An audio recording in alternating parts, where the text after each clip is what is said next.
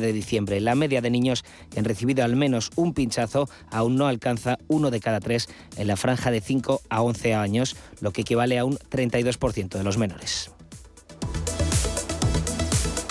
Les dejamos con cierre de mercado. El boletín volverá dentro de una hora.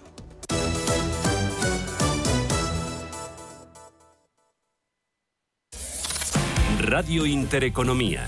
Eres lo que escuchas.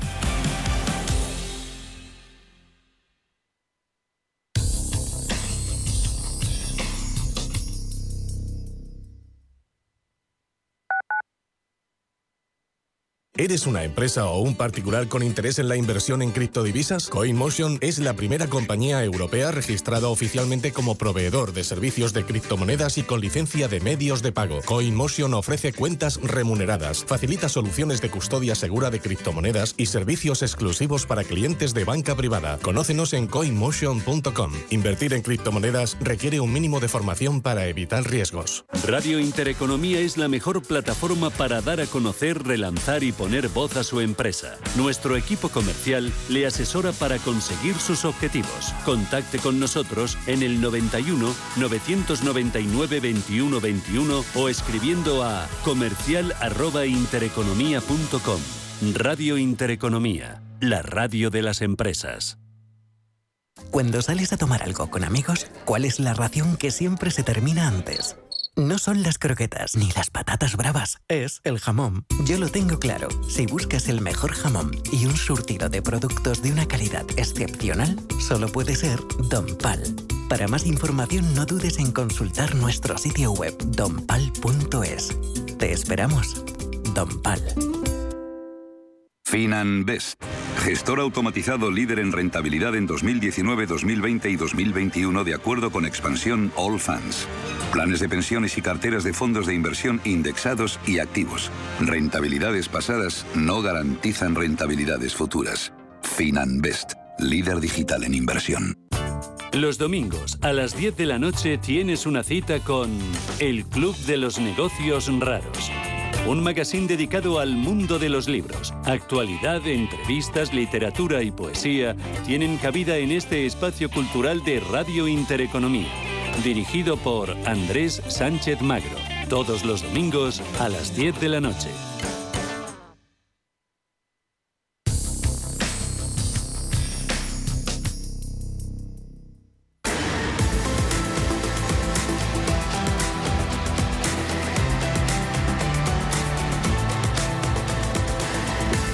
Cierre de mercados. La información financiera a la vanguardia. Los mercados europeos han iniciado la semana con caídas ante el temor que genera el dato de inflación de Estados Unidos que conoceremos pasado mañana, el miércoles. Presiones inflacionistas y sus efectos sobre los tipos de interés han cobrado tal, tal relevancia en este arranque de 2022 que han robado el protagonismo en los mercados a Omicron. Esa propagación de la nueva variante de COVID sigue a nivel mundial, aunque los gobiernos cada vez se muestran más reacios a endurecer las restricciones. La menor severidad de sus, de sus síntomas, los medicamentos que comienzan a estar disponibles para su tratamiento ayudan a contener unas alertas económicas que se ven amenazadas por un ritmo mucho más rápido de lo esperado en las subidas de los tipos de interés. Miradas de los inversores eh, se desplazan a los intereses de la deuda y a las cifras de inflación. Hasta entonces, los sectores más sensibles a las subidas de tipos vuelven a sufrir otra auténtica oleada de desinversiones y de ventas, como lo sigue reflejando el Nasdaq, sector tecnológico, agrava sus caídas y arrastra al conjunto de bolsa americana. Pierde ahora mismo Nasdaq 100 un 2,29%, se deja SP500 un 1,67%, Dow Jones le hemos visto caer más de 500 puntos, ahora 470 a la baja, un 1,3% en 35.759 IBEX. Bolsa española esquivando este sell-off de la mejor manera. Es la bolsa que menos cae en, este, en esta primera sesión de semana. Pierde IBEX un 0,6% en 8.698. Pero no todo es IBEX. En el mercado nacional, tubos reunidos, Niesa Valores, Día, Urbas, Berkeley. En los primeros días de 2022 ha habido varios valores de pequeña capitalización que han despuntado en el mercado continuo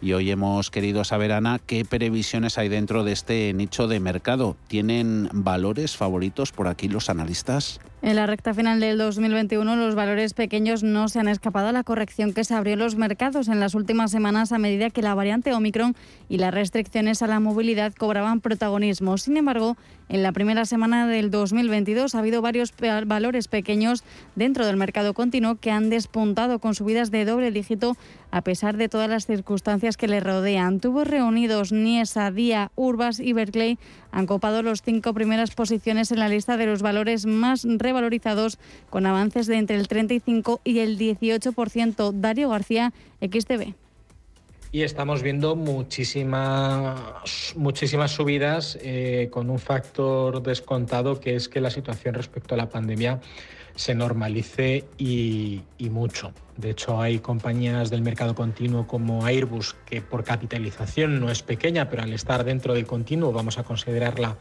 que es una pequeña de una compañía de, pequeña capitalización, pues tiene un altísimo potencial. Todo el sector turístico en general está sufriendo una, o se está viendo beneficiado por una gran subida, una gran recuperación. Otra de ellas por ejemplo, es eh, eDreams, que creo que ya le he comentado en alguna otra ocasión. Si vemos el gráfico comparado dentro del sector, es una compañía que lo está haciendo brutal. El más destacado ha sido Tubo Reunidos después de un camino de ida y vuelta en 2021 marcado por las ayudas de la SEPI y unos flojos resultados semestrales las expectativas de mejora de su actividad y de sus cuentas anuales gracias a los repuntes del precio del crudo y del gas estarían animando su cotización que ha pasado de 0,27 a 0,37 euros en apenas unos días. Le sigue Niesa con una revalorización cercana al 30% en la semana, la floración de una participación de Banco Sabadell del 3,89% tras capitalizar deuda ha generado fuertes especulaciones entre los minoritarios. Rafael Ojeda de Fortit Funds.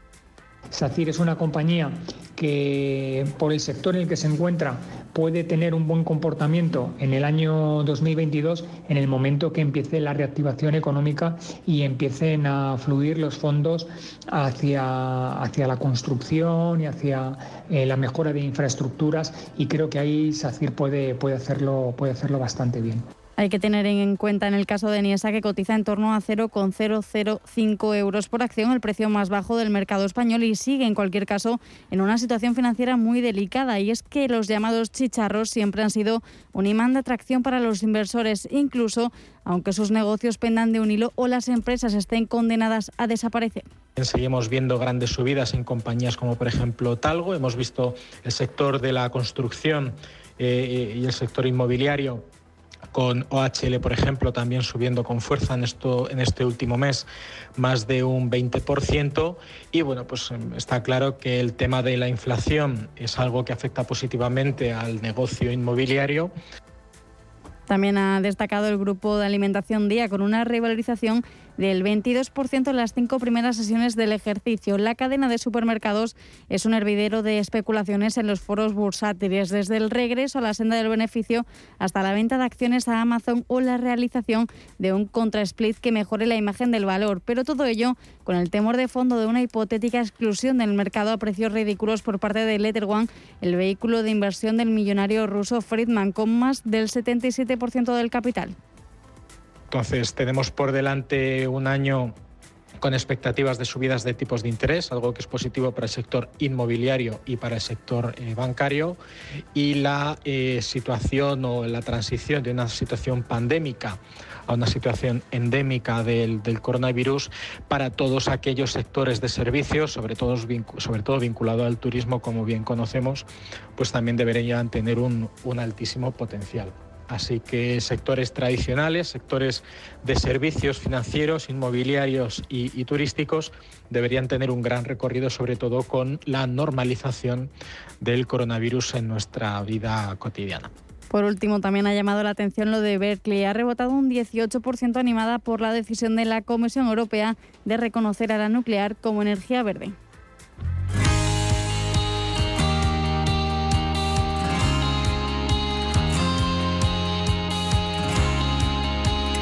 Cierre de mercados, los mejores expertos, la más completa información financiera, los datos de la jornada. Hay maneras de ayudar a los inversores a tomar las riendas de su propio patrimonio. De una de ellas vamos a hablar a continuación. Su nombre es Versa y es un servicio de gestión de activos de Renta Markets. Hablamos para conocerlo de cerca con Juan Pablo Calle, es analista y gestor de fondos de Renta Markets. ¿Cómo estás, Juan Pablo? Muy buenas tardes. Pues muy buenas tardes. Eh, muy bien, empezando el año. Ahora te pedimos un poco de valoración de cómo ves los mercados, pero antes cuéntanos qué es Versa.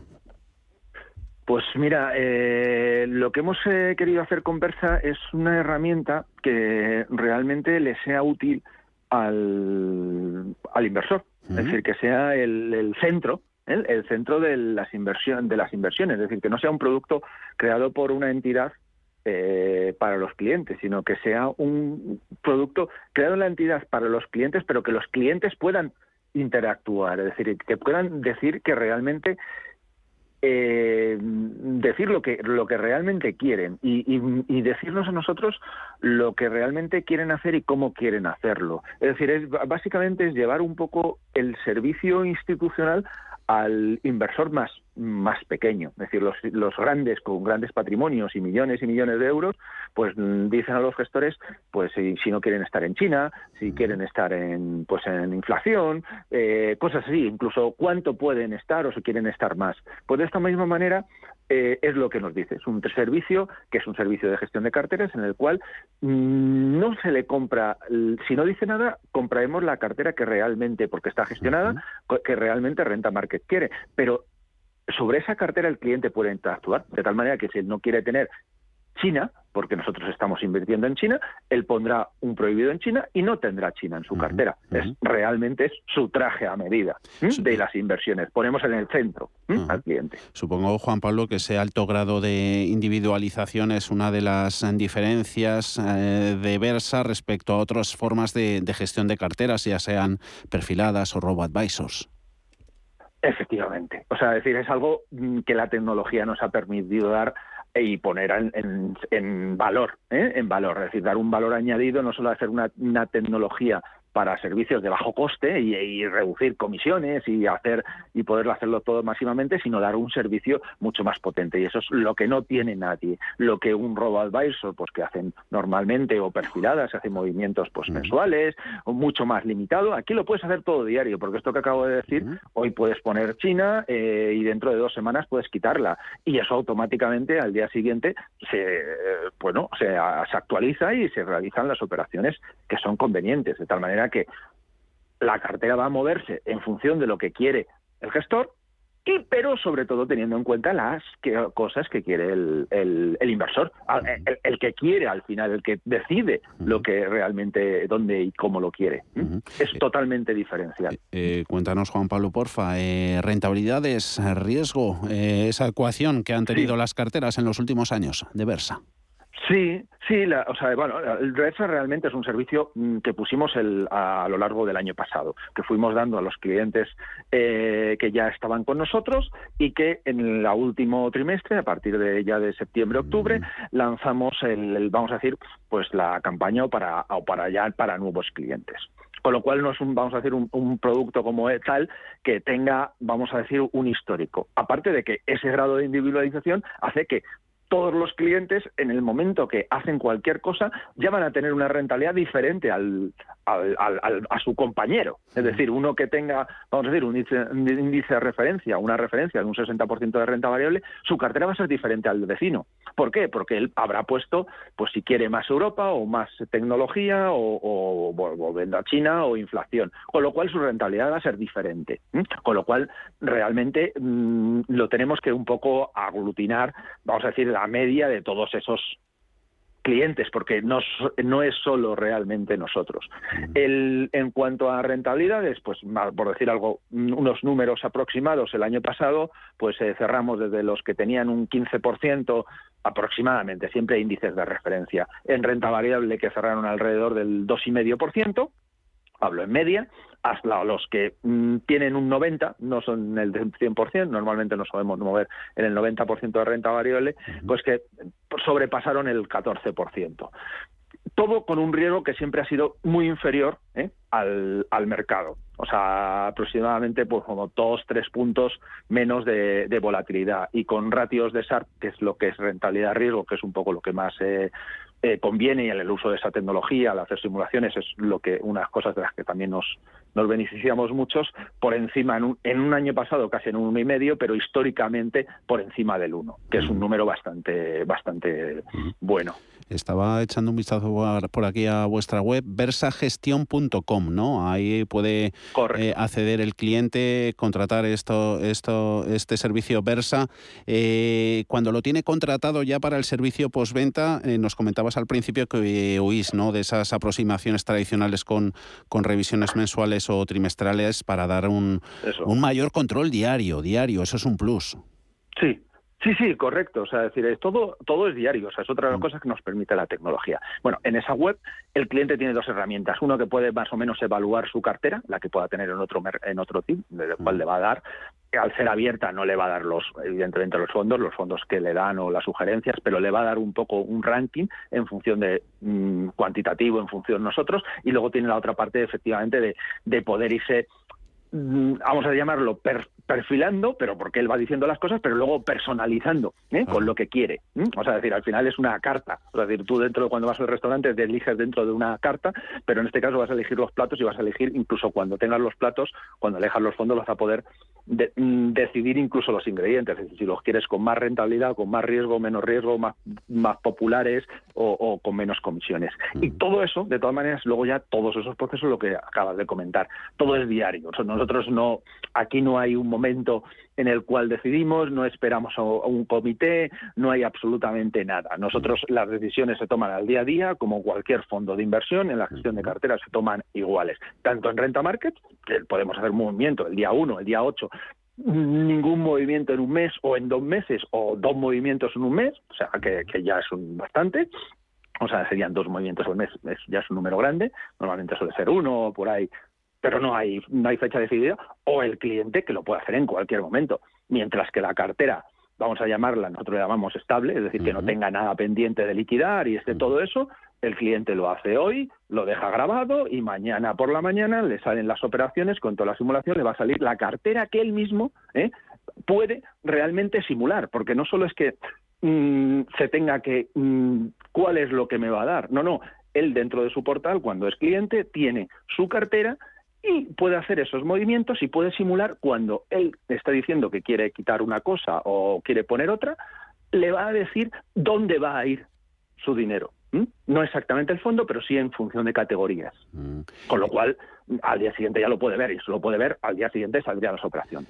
Y con todo lo que está cayendo, tenemos un minutito para que nos cuentes tu sentimiento y visión de los mercados, Juan Pablo, con todo lo que está cayendo estos días con, con sell-off en tecnología, una Europa que lo está haciendo mejor que Estados Unidos en las últimas jornadas, parece que a fin de cuentas el gran factor bajista del mercado actual es más local en Estados Unidos, pero eso se va a terminar extendiendo, ese miedo a la Reserva Federal y a las, y a las subidas de, de de interés. Eh, ¿Cómo lo ves todo este comienzo de ejercicio?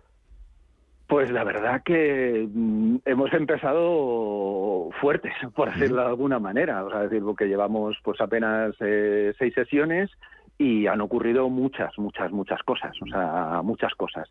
Realmente creemos que la clave viene por, por los tipos de interés que afecta a las valoraciones, que afecta a las valoraciones de las empresas, donde se han movido más los tipos de interés en Estados Unidos, donde con lo cual son donde más justo lo que acabas de comentar, donde está reproduciéndose más esto en Estados Unidos, y donde dentro de Estados Unidos, básicamente las empresas que estaban más apalancadas o las empresas que realmente prácticamente tenían unas valoraciones súper altas, que no ganaban dinero, y es donde realmente se está viendo. ¿Dónde están cayendo más? Vamos a decir, las empresas tecnológicas, las empresas de crecimiento, y sobre todo aquellas empresas de crecimiento que pues eso, mm, vamos a decir que no ganaban dinero y que estaban todo en expectativas. Cualquier movimiento de tipos les afecta muchísimo más vamos a decir, que una empresa, aunque sea tecnológica, mucho más consolidada como podría ser un Microsoft, mm. por decir de alguna manera. Microsoft cae un 4, el resto de una compañía tecnológica te cae un 8 o un 10.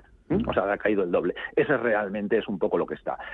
Mm, yo tendría, añadiría una cosa, mm, no nos olvidemos de la inflación. Mm. O sea, todo el mundo hemos dicho el transitorio, todo el mundo se habló del transitorio, nosotros avisamos el año pasado de cuidado con esa transitoriedad y justo acabé el año poniéndola eh, transitorio entre, comillas, entre interrogantes, como diciendo, un año es transitorio, ¿cuánto más es transitorio? ¿Cuánto más queremos llamar para la, transitoria? Eh, un año ya es un tiempo. Es un poco cuidado que la clave eh, no solo van a poder estar en los, tipos, en los tipos de interés y con la renta fija, evidentemente, que no te haga sustento, porque no está sujetando la renta fija, también está cayendo. ¿eh? Están subiendo las tires de los bonos o, casi el boom ya en cero. Mm.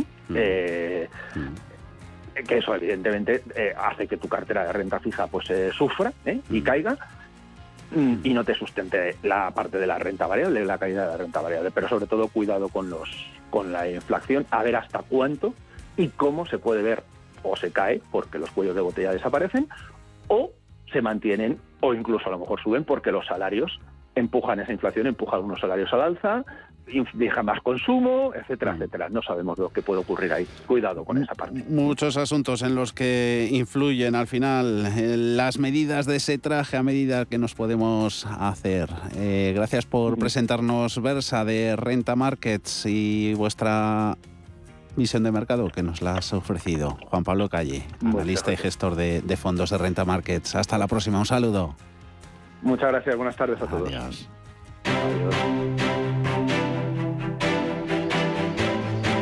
Mercados en directo.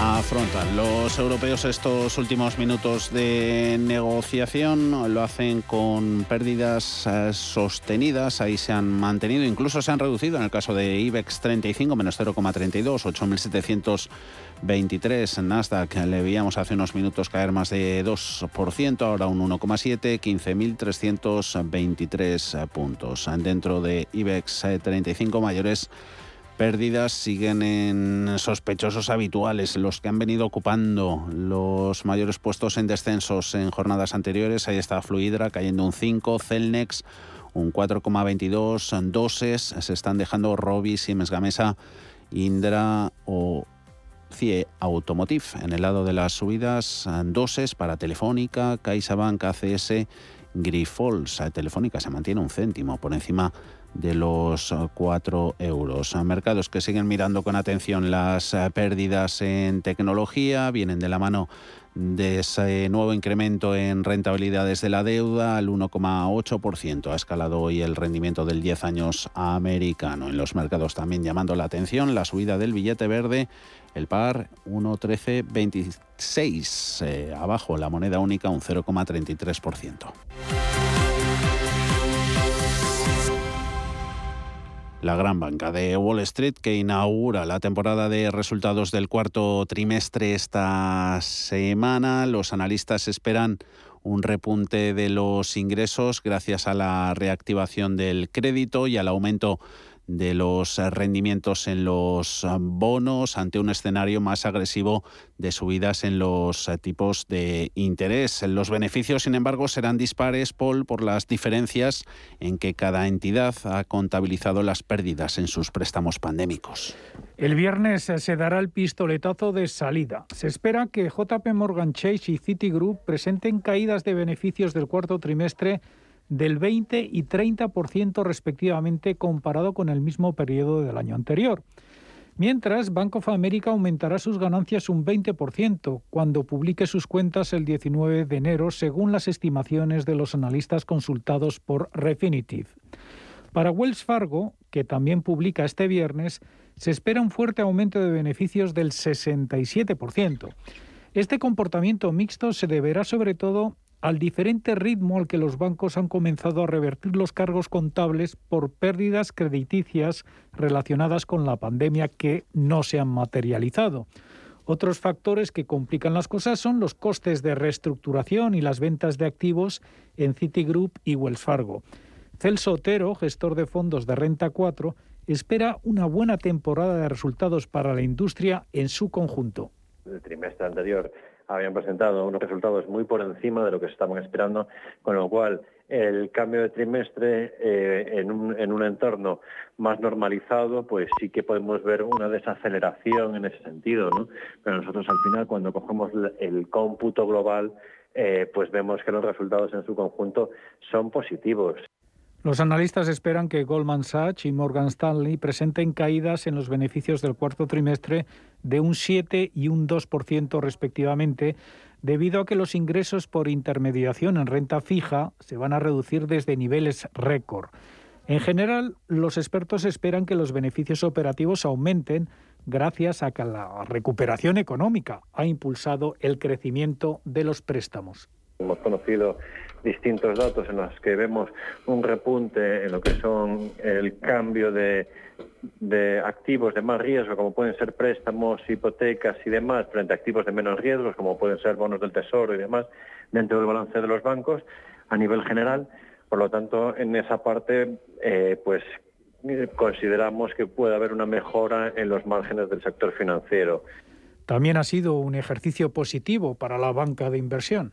Hemos tenido un ejercicio positivo para la renta variable y para prácticamente todos los activos, con lo cual, desde ese punto de vista, seguirían apoyando. Además, en la parte con estos bajos tipos de interés que, tenemos, pues ha provocado que la parte de fusiones y adquisiciones también sea sean activos durante este ejercicio, marcando niveles eh, récord eh, en los últimos años. ¿no? Las expectativas de hasta cuatro subidas de tipos de interés este año por parte de la Reserva Federal es clave, ha impulsado la recuperación en bolsa de los bancos. Sin embargo, con la perspectiva económica incierta debido a la inflación y a la variante Omicron, algunos inversores están siendo cautos al comprar más acciones bancarias y es que aumentan las dudas sobre la capacidad de la Fed para mantener la recuperación económica de la que depende el crecimiento de los préstamos. Asimismo, a los economistas les preocupa que el Banco Central estadounidense esté detrás de la curva de inflación, a la espera del IPC de diciembre, que se publicará el miércoles y que podría mostrar un crecimiento interanual superior al 7%. Sería el mayor nivel en cuatro décadas. En tres cuartos de hora, consultorio de fondos de inversión, volvemos con Luna y Sevilla, asesores patrimoniales. Eh, responder a todas sus preguntas y consultas. José María Luna, ya están nuestros canales, teléfono y WhatsApp abiertos. 91 533 18 51 o 609 22 47 16 para las notas de voz y WhatsApp. El suelo se mueve bajo nuestros pies y parece que no hay otra salida. De lunes a jueves, consultorio de bolsa y fondos de inversión en cierre de mercados. Con Javier García Viviani, Radio Intereconomía. Pero antes, más asuntos. El precio de la luz alcanzará mañana en el mercado mayorista español máximos de mes y del año, de lo poquito que va, en los 223 euros el megavatio hora, un precio que se extiende por el resto de Europa, un viejo continente que ha empezado 2022 con el precio de la energía muy disparado. Una situación que se va a mantener como mínimo, dicen los expertos, en el primer trimestre del año y que además de encarecer la factura de consumidores y empresas, está provocando una difícil situación para las empresas comercializadoras. Alemania sigue la estela del Reino Unido en el país germano han quebrado 38 empresas de este tipo a cierre de 2021. Eso ha dejado a miles de clientes con sus contratos de luz en el limbo. ¿A qué se debe esta situación, Alma? Y nos preguntamos si esta misma situación lo podemos ver aquí en, en nuestro país. Pues si te parece, vamos por parte. A esta hora el precio del megavatio hora en España alcanza los 256 euros, en Alemania alcanza los 315. Y lo que ha pasado es que la Agencia Federal de Redes alemana anunciaba a cierre de 2021 que 38 comercializadoras quebraban cerraban, echaban el cerrojo y dejaban de suministrar luz y gas a sus clientes. Es la mayor quiebra de este tipo de empresas de la historia en el viejo continente. La causa está clara. Las comercializadoras habían firmado con sus clientes unos precios de tarifa eléctrica muy por debajo del coste que se está dando en el mercado mayorista de electricidad, donde las comercializadoras tienen que comprar cada día el suministro eléctrico a futuro. Carlos Martín Graña de Enerjoin. Lo de Alemania no es algo nuevo, porque de hecho ya en Reino Unido llevan desde julio a agosto en una situación similar, en la que hay comercializadoras que han ido quebrando. El problema fundamentalmente es que estos países, igual que en España, hay contratos que estas comercializadoras tienen con consumidores, pues, por ejemplo, vendiendo la energía a 40, 50 euros, y lo que en principio se pensaba que podía ser un repunte de precios eh, coyuntural o puntual, que tengamos un mercado en julio a 100 euros o similares, se está convirtiendo en algo sostenido en el tiempo. El problema es que ante un encarecimiento prolongado del precio de la energía, las compañías no pueden mantenerse cobrándosela a los clientes a un precio muy por debajo del que ellos pagan y se ven abocadas a la quiebra. Si una comercializadora está vendiendo la energía a 50 euros, por decir un número redondo, pero tiene que aprovisionarla a 150, 200, 250, lo que pasa es que incurres en pérdidas permanentemente y llega un punto donde financieramente ya no se puede soportar. Esto deja a los clientes viéndose obligados a acogerse al mercado regulado, el que sufre los cambios diarios en las oscilaciones de precio, porque es lo que marca la directiva europea. La otra alternativa, tener que negociar un nuevo contrato en el mercado libre con otra comercializadora con unos precios adecuados a la situación actual, que teniendo en cuenta el encarecimiento del precio de la luz van a ser mucho más altos que el precio al que suscribieron el contrato antes de que su comercializadora quebrara. ¿Qué alternativas tiene el consumidor ahora mismo alemán que se ha quedado sin comercializadora? Pues tendría que buscarse una nueva comercializadora, negociar un nuevo precio. Claro, claro, ¿cuál es el problema? Que si tú negocias ahora mismo un precio para el año 22, que es en el que estamos, pues prácticamente vas a firmar precios que serán cuatro o cinco veces más altos de lo que era tu contrato hasta que tu comercializador ha quebrado. En el caso de España, de momento, la situación es menos grave, más contenida. Tan solo media docena de compañías, la mayoría de ellas muy pequeñas, alguna un poco mayor, han quebrado, otras han sido absorbidas por otra comercializadora mayor y sus clientes en este caso han tenido que pasar a comercializadoras de último recurso. Pero avisan desde Everjoin que esta situación podría hacerse más problemática a medida que pase el tiempo.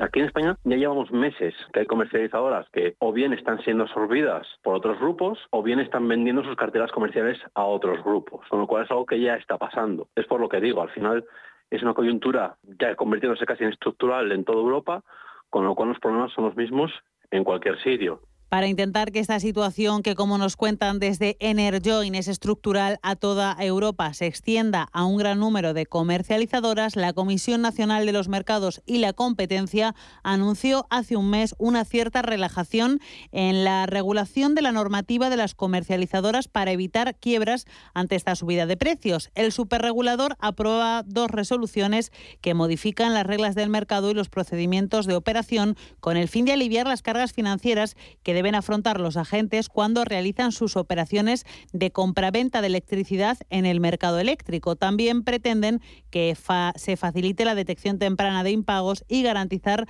la cobertura de los costes derivados de posibles reducciones de compras en el mercado diario. Que la situación que ahora mismo vive Alemania y que ya ha vivido el Reino Unido se traslade a España solo depende de la duración en el tiempo de los altos costes del precio de la energía. Si mantienes la cabeza en su sitio, cuando a tu alrededor todos la pierden, si crees en ti mismo cuando otros dudan, el mundo del trading es tuyo. Trading 24 horas, un sinfín de oportunidades. Cuando ves la oportunidad, IG. Todas las operaciones conllevan riesgo. 76% de las cuentas de inversores minoristas pierden dinero en la negociación de CFD con este proveedor. Debe considerar si comprende el funcionamiento de los CFD y si puede permitirse asumir un riesgo elevado de perder su dinero. ¿Estás harto de bajas rentabilidades? ¿No quieres seguir pagando altas comisiones a tu banco o gestora? Finicens es la solución perfecta para gestionar tu patrimonio. Traspasa tus fondos de inversión a Finicens y podrás obtener una mayor rentabilidad. Infórmate en el 910-483-004 y en finicens.com. Finicens, especialistas en inversión indexada.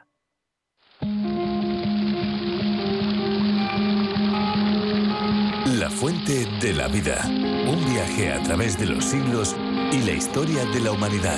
La fuente de la vida. De lunes a viernes, de 12 a 12 y media de la noche, aquí, en Radio Intereconomía.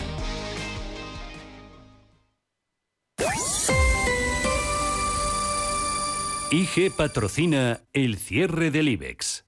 Ha terminado índice principal de Bolsa Española con pérdidas del 0,51 en 8.706 puntos. 8.700 los ha llegado a perder en lo peor de la sesión, 8.679 el mínimo, el máximo en 8.775. Pérdidas han superado el 1% en Bolsa Francesa, Eurostox ha terminado el pan europeo en 4.252, en Alemania, DAX en 15.768 y casi casi en Milán, Bolsa de Londres, abajo un 0,53. Dentro de IBEX, mayores subidas en Telefónica, cercanas al 3, 4 euros con 02, 2,3. Caixa Bank sube Grifols un 2% hasta los 16,55. En el lado de las pérdidas han sido un total de 21 mm, de los 35 valores los que han terminado con el signo negativo. 31,45 Fluidra ha perdido un 5,5, Celnex 42 abajo un 5,3, un 3,16 ha sufrido la corrección en Siemens Gamesa 19,45. IG ha patrocinado el cierre del IBEX. Si mantienes la cabeza en su sitio, cuando a tu alrededor todos la pierden, si crees en ti mismo cuando otros dudan, el mundo del trading es tuyo. Trading 24 horas, un sinfín de oportunidades. Cuando ves la oportunidad, IG. Todas las operaciones conllevan riesgo. 76% de las cuentas de inversores minoristas pierden dinero en la negociación de CFD con este proveedor. Debe considerar si comprende el funcionamiento de los CFD y si puede permitirse asumir un riesgo elevado de perder su dinero.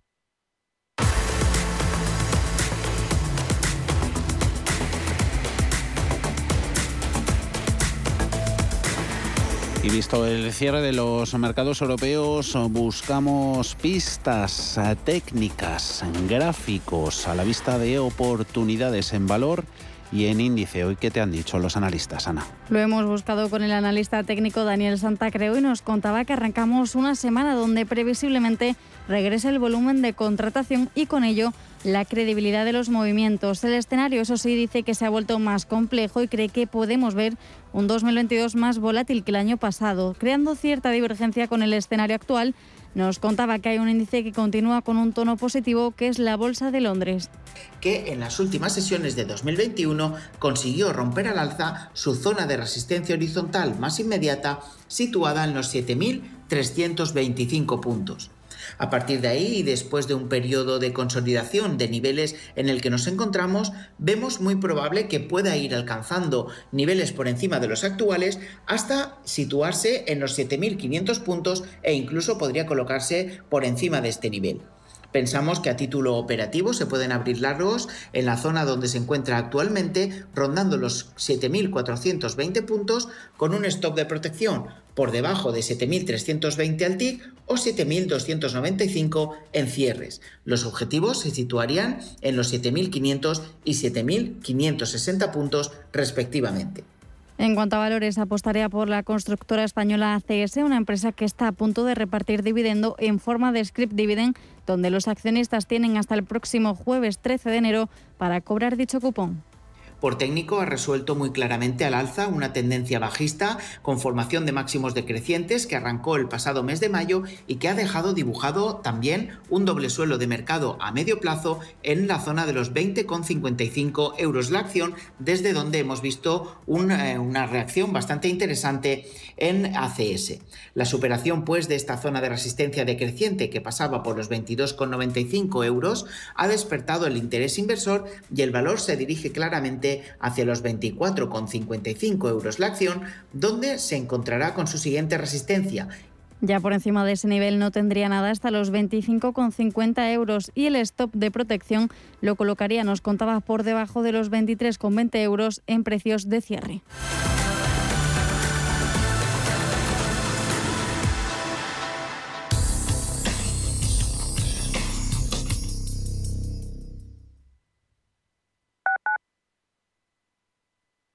Hijo mío, algún día todo este campo de olivos, después de descubrir que tendrás que pagar lo que le debía la cooperativa de hace meses y te pelees con el del terreno de al lado que movió la línea unos metros sin que nadie se enterase, será tuyo. De una herencia, quédate solo con lo bueno. El resto, déjaselo a Eritae, expertos en gestionar herencias por solo 999 euros. Eritae.es. Hola, soy Susana Criado y presento Capital Intereconomía en Radio Intereconomía. Porque la información económica solo tiene un camino, el del rigor y la seriedad. Di que nos escuchas. Desde las 7 de la mañana en Radio Intereconomía. ¿Estás buscando un piso para invertir? Entra en inviertis.es. Pisos verificados con inquilino. En Inviertis, haz tu próxima inversión inmobiliaria completamente online. Inviertis, con más de 400 activos con inquilinos en toda España. Rentabilidad inmediata. Inviertis.es. Analiza, compara y oferta. Inviertis, tu inversión inmobiliaria a un clic de distancia. ¿A dónde vas a llegar con tu jubilación? Hasta donde quieras. Mafre presenta el programa Tu Futuro, la gestión de planes de pensiones que se adapta a ti. Ahora, hasta con el 4% de bonificación por traslado.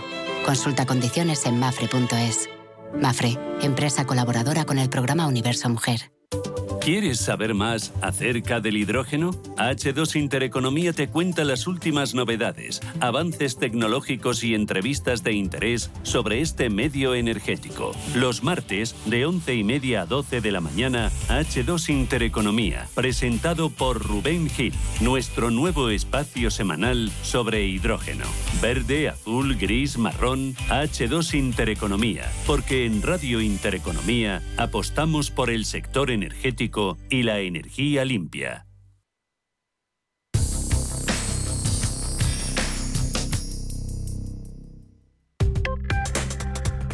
Crónica de criptodivisas.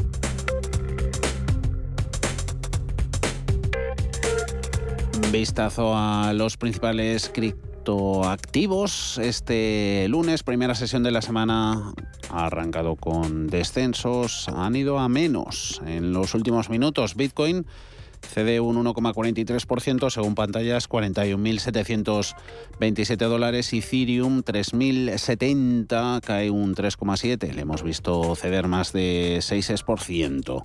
Albert Salvain, consultor estratégico de Velobaba Crypto Fan, ¿cómo va todo Albert? Muy buenas tardes. Hola, buenas tardes. Muy pegado a las pantallas. Sí, sí, muy muy cerquita Bitcoin de sobre todo de soportes más que de resistencias. Sí, em, estamos en un momento, yo diría, importante para ver cómo se va a desarrollar el mercado en las próximas semanas. hemos visto ya que, eh, por ejemplo, el movimiento bajista que, estamos eh, experimentando pues empezó prácticamente eh, a principios de, a mediados de noviembre, ¿no? Entonces nos estamos moviendo en ondas pues de dos meses aproximadamente y ahora mismo estamos en una zona de mínimos muy importante porque es la zona de mínimos de septiembre de este año pasado. Mínimos de septiembre de 2021, Bitcoin y Ethereum. Ahí la historia se, se repite con caídas este fin de semana hasta la barrera de los 3.000 dólares. Hoy incluso le hemos visto por eh, debajo. Eh, en general, el resto de tokens también girando en este arranque de 2021 a la baja. Eh, mucho se ha hablado de los motivos que pueden estar detrás de, toda esta percepción bajista que tenemos en el momento actual, eh, al ver que si la situación en Kazajistán, una, un, país en el que se mina bastante, eh, las actas de la Reserva Federal, ya sabemos el cuerpo que ha dejado al resto de, activos de, de, riesgo, volatilidad, pues que va a seguir haciendo de las suyas al ver en este mercado. Sí, a, ver, yo creo que al final em, tenemos varias causas en, esta, en este descenso. Eh, yo creo que esta semana ha hecho bueno el dicho este de que el, mercado soberano ¿no? y siempre decide por sí mismo. Y nos ha enseñado otra lección, ¿no? Porque, em, y, me incluyo, ¿eh? yo creo que empezábamos a ver o a intuir que el mercado de criptos actuaría, diferente que el mercado tradicional. Y, este, y esta situación nos ha enseñado de que no. Es decir, la Reserva Federal, las actas de la Reserva Federal del día 5 pues pusieron en alerta todo el mercado y cuando digo todo el mercado es todo el mercado. Y realmente ha tenido un impacto importante. Yo valoraría más eso que quizás el tema de Kazajstán, que es un tema circunstancial, además es un tema que en un momento dado los millones se pueden trasladar a otra parte. Claro, ya, ya lo vimos eso con el caso de, ya, perdona Albert, ya lo vimos eso con el caso de China, como se hicieron las maletas. Mm. Por eso. a eso me refiero, ¿no? Esto es, es más, mm, es menos complicado, digamos, pero el tema de la FED es un tema muy complejo. Entonces, yo para mí, claro, eh, el hecho de que lleváramos meses eh, con unas instituciones diciendo que la inflación era circunstancial y de golpe y porrazo, pues pasa a ser algo crítico y pasa a ser algo que preocupa profundamente, pues eso produce, digamos, intranquilidad, ¿no? Y, y es la, el escenario con el que estamos trabajando ahora mismo. Yo creo que en el, también en el, mundo cripto estábamos muy acostumbrados a periodos muy tendenciales, ¿no? Y no a periodos de incertidumbre. Si reflexionamos un poco, en el mercado tradicional estos periodos de incertidumbre tampoco son tan extraños, mm. pero aquí sí. Y es un poco esta situación en la que nos encontramos ahora. Eh, ¿Qué podemos decir a, los inversores pendientes de las pantallas, no? Como estamos todos con todos estos grandes movimientos, va a seguir yendo de la mano Bitcoin con resto de activos de riesgo en los próximos meses. Eh, con el tema de la inflación, mucho se ha comentado también. Eso puede haber sido también un error de que pueda actuar como, como refugio ante el alza en los precios. A ver, mm, yo siempre, siempre que sale este tema, siempre digo lo mismo al final. El, Bitcoin tiene todas las características necesarias para ser un activo refugio. El problema que hay es que la estructura de mercado que tiene Bitcoin, los inversores en Bitcoin, no tienen el perfil de inversor de activo refugio. Por lo tanto, no se comporta como tal. Sí que es verdad que debemos reconocer que es un activo que a día de hoy no se ha comportado aún como un activo refugio y esta semana hemos tenido otra demostración. Y en función del contexto de todo lo que está sucediendo, esta semana estaría muy atento porque tenemos dos sitios muy importantes. Primero, mañana, 11 de enero, la comparecencia de Jerome Powell en el Senado. Yo no sé si le van a hacer preguntas sobre política monetaria, sobre inflación, pero dado el efecto que tuvo el pasado 5 de enero las actas de la FED, yo por si acaso estaría atento a ver si se produce algún evento destacable. Me parece que está a las cuatro horas hora de aquí, hora española. Y luego los datos de IPC, que creo que también son el miércoles. El miércoles o jueves, ahora no recuerdo. Los datos de IPC de Estados Unidos. También por lo mismo, ¿no? Porque, exacto, si el IPC, exacto, eh, Jerome Powell es mañana, los datos de IPC el miércoles. Pues si los datos de IPC eh, salen peor de lo esperado, pues eh, los mercados también podrían tener una reacción y la pregunta es si esa reacción se va a transmitir también a los mercados cripto. Mm. Eh, en el resto de, criptoactivos, eh, fuera de Ethereum y de, y de Bitcoin, ¿dónde ves algo de interés? Albert, por último. Pues es muy complicado porque ahora mismo todos los criptoactivos mm. están muy influidos por la por la situación. El que se había comportado bien en los últimos eh, tiempos era Algorand. Algorand era un activo que se había comportado más o menos bien, pero también ha, acabado arrastrado por toda la tendencia la misma este, de este, mercado, que el problema que tiene tampoco es que no hay volumen alcista.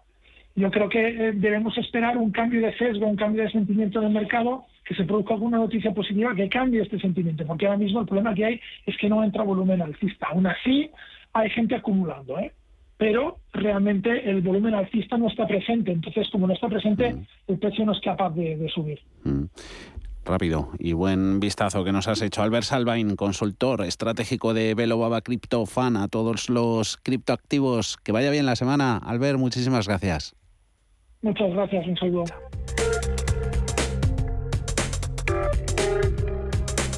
Más protagonistas en esta industria. Juan Gasca, CCO, responsable de comunicación y cofundador en Scandify. ¿Cómo estás, Juan? Muy buenas tardes. Feliz año. Hola, feliz año. El otro eh, día te tuvimos por aquí en nuestras oficinas en, en, la redacción, no nos vimos la cara, que andábamos más de uno de, de vacaciones, pero agradecidos por tu, tu, presencia y sobre todo por poner cara a esos momentos que se agradecen desde luego cuando os tenemos por aquí de visita en nuestros estudios. ¿Cómo ha empezado el año? ¿Con, con novedades? Pues sí, la verdad es que el año ha empezado bastante, bastante fuerte. Eh, hemos estado trabajando muchísimo para que para poder traer a todos los inversores nuestro servicio en diferentes idiomas. Ahora mismo están implementando ya mismo el español a scandeci.net y debido a que nuestra comunidad más grande es la hispanohablante. Luego añadiremos chino, francés, alemán y muchas más, pero hay muchas que van a poder ayudar a, a eso, a llegar a muchísima más gente. Mm. Ahí se ve en cuanto a la selección de los idiomas en las distintas plataformas, cuál es eh, la parte del mundo más interesada en el universo cripto, Juan. Pues normalmente es, era la China, mm. ya que pues tiene una mayor eh, población, pero debido a el, al gobierno, pues ahora está más destinada a el tailandés, vietnamés, sí que hay un montón de asiáticos pero obviamente como nosotros somos más enfocados a Europa y un poco más a América, pues obviamente nos centramos en eso que es lo que al final es lo que conocemos mm. y es lo que donde nos movemos más. Os dedicáis, ya os conocemos, ¿no? a esa detección de, de fraudes, a prevención contra los mismos, ojito a los proyectos fraudulentos. Scandefy nos echa una mano. Reorganización en el equipo. ¿Habéis hecho cambios también por aquí? Exactamente. Eh, como dijimos la última vez, eh, entraron nuevos integrantes al equipo, ya somos más de 30 personas en el equipo eh, y eso que empezamos hace unos escasos cuatro o cinco meses. por eso hemos tenido que organizar toda la gente, especificar tareas, departamentos y mejorar esta comunicación para poder progresar muchísimo más rápido y que al final pues seamos imparables en el sector. Mm. Actualizaciones de, del escáner eh, son recurrentes, eh, tenéis que hacerlas mucho a menudo. Eh, básicamente ahora mismo estamos muy muy fuertes en el nivel de tecnología. Eh, Scandefi.net va a sacar y dentro de poco el escáner ya estamos haciendo todas las actualizaciones diariamente y haciendo pruebas para poder llevarlo a los inversores y que realmente puedan usar esta arma definitiva contra los estafadores. Cuéntanos ah, por último, Juan, eh, ¿estáis en negociaciones, colaboraciones con, nuevos proyectos, eh, referentes mundiales, eh, novedades que ya nos podéis ir anunciando?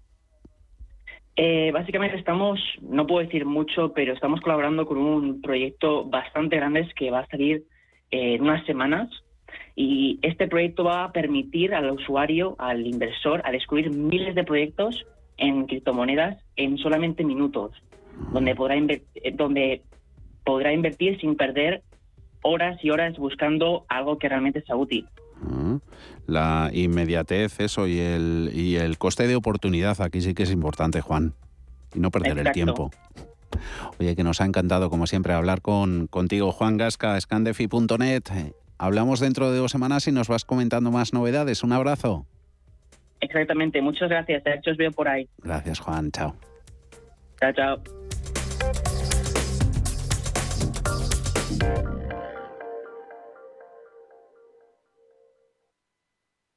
Más es contar con la calidad y garantía que da un banco especializado en servicios de ahorro e inversión. Mucho más es además poder domiciliar tu nómina y tus pagos, disponer de tarjeta en tu cartera o en tu móvil y realizar cómodamente transferencias nacionales e internacionales. Todo desde la misma cuenta.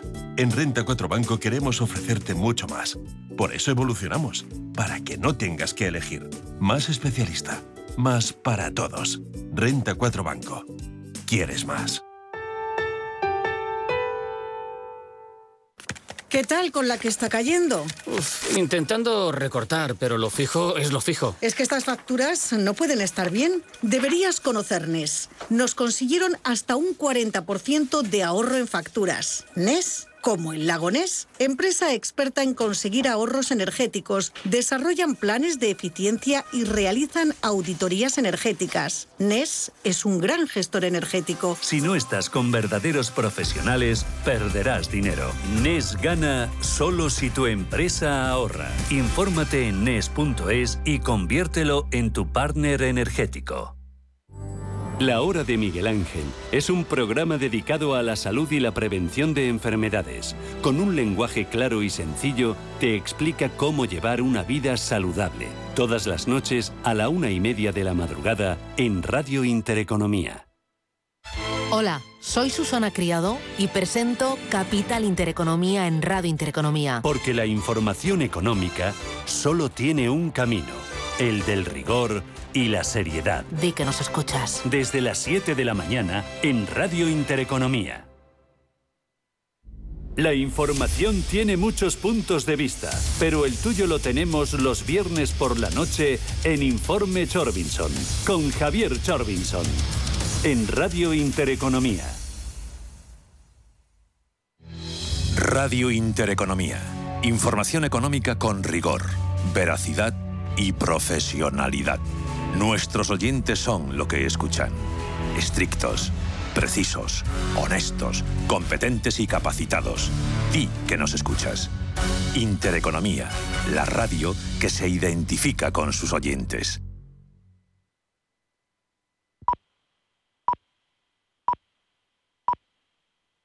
Son las 6 de la tarde, las 5 en Canarias.